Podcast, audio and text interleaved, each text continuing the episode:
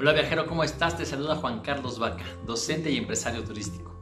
El día de hoy te voy a presentar las tres especies de ballenas que se reproducen en las costas mexicanas y además te voy a contar dónde las podemos encontrar. Vamos a comenzar con la ballena azul, el ser vivo más grande del planeta. Imagina su tamaño. Las crías nacen midiendo 7 metros y en el primer año un bebé ballena puede consumir hasta 100 litros de leche por día. Con esto ganan casi 90 kilos ese mismo día. Ya de adulta, la lengua de la ballena azul puede pesar 3 toneladas, su corazón hasta 600 kilos. ¿Te la imaginas? Así que esta increíble ballena puede llegar a medir entre 24 hasta 30 metros de largo, pesando un total de 150 toneladas. Lo curioso es que esta ballena se alimenta de una especie que mide tan solo entre 3 y 15 centímetros, obviamente también otros ejemplares antes de hacer su migración, se alimentan para acumular grasas y pueden estar hasta cuatro meses sin alimentarse. Imagínate. Aunque son tan largas, en proporción se les considera que son delgadas, ágiles. Eh, ellas hacen unos movimientos muy suaves y evitan así la resistencia al agua. Es como ahorran energía para viajar durante tanto tiempo. ¿Cómo lo ves? Un lugar adecuado para verlas es en la Bahía de Loreto, en Baja California Sur. ¿Te gusta? Bien, el segundo cetáceo, porque así se les llaman a las ballenas, que hoy te voy a presentar, es la ballena jorobada. Las ballenas jorobadas son unos animales que hacen muchos movimientos y volteretas cuando suben a tomar aire a la superficie. Son animales muy sociables, cantan mucho más fuerte que otras ballenas. Sus canciones se pueden oír incluso hasta 100 millas de distancia. Se le llama ballena jorobada porque cuando se sumergen arquean su espalda y muestran su aleta dorsal, que dicen se asemeja a una joroba. Son menos grandes que la ballena azul, llegando a medir hasta 18 metros y pueden pesar entre 30 y 50 toneladas. Hay varios sitios, con infraestructura eh, de muy buen nivel donde puedes ver estas ballenas. Por ejemplo, Los Cabos, Mazatlán. Las encuentras en toda la Bahía de Banderas.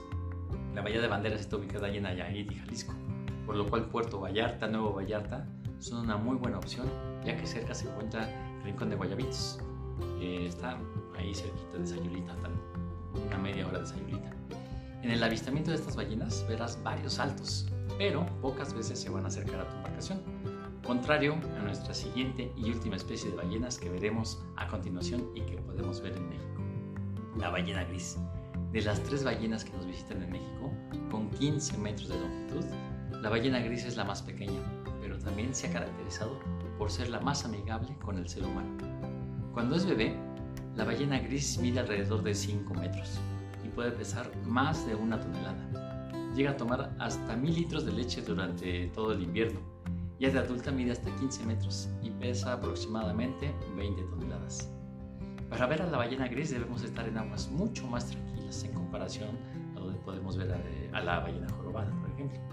Es por esto que la laguna de San Ignacio, la laguna Ojo de Liebre, que están ubicadas allá en la biosfera del Vizcaíno, son una de las mejores zonas para verlas. Para que nos ubiquemos, esta zona del Vizcaíno está donde se divide el norte del sur, allá en Baja California. Otro sitio maravilloso para ver esta ballena y que se considera que es más fácil acceder es la Bahía Magdalena. Esta ya está ubicada en Baja California Sur. Podemos llegar desde el puerto Morelos o desde San Carlos a esa bahía.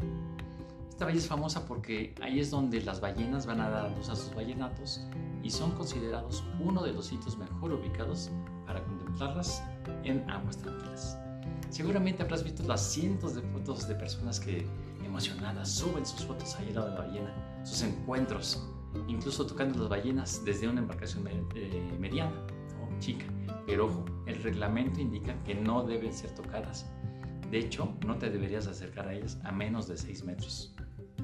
Pero estas ballenas en particular se acercan a las lanchas. Pero recuerda, por mucho que se te acerquen, te hagan ojitos, no las debes tocar.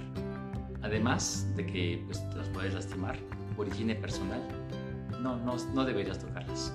Ah, pero eso sí, el recuerdo de tenerlas tan cerca será una experiencia que no olvidarás jamás. Te podrás dar cuenta que la biodiversidad de México te permite incluso elegir la zona y la ballena a la que deseas ver. Dime cuántos países en el mundo se pueden dar ese lujo. Mi nombre es Juan Carlos Vaca, fue un placer charlar contigo acerca de ballenas y te espero en una próxima cápsula para platicar de las maravillas naturales de nuestro México. Hasta luego.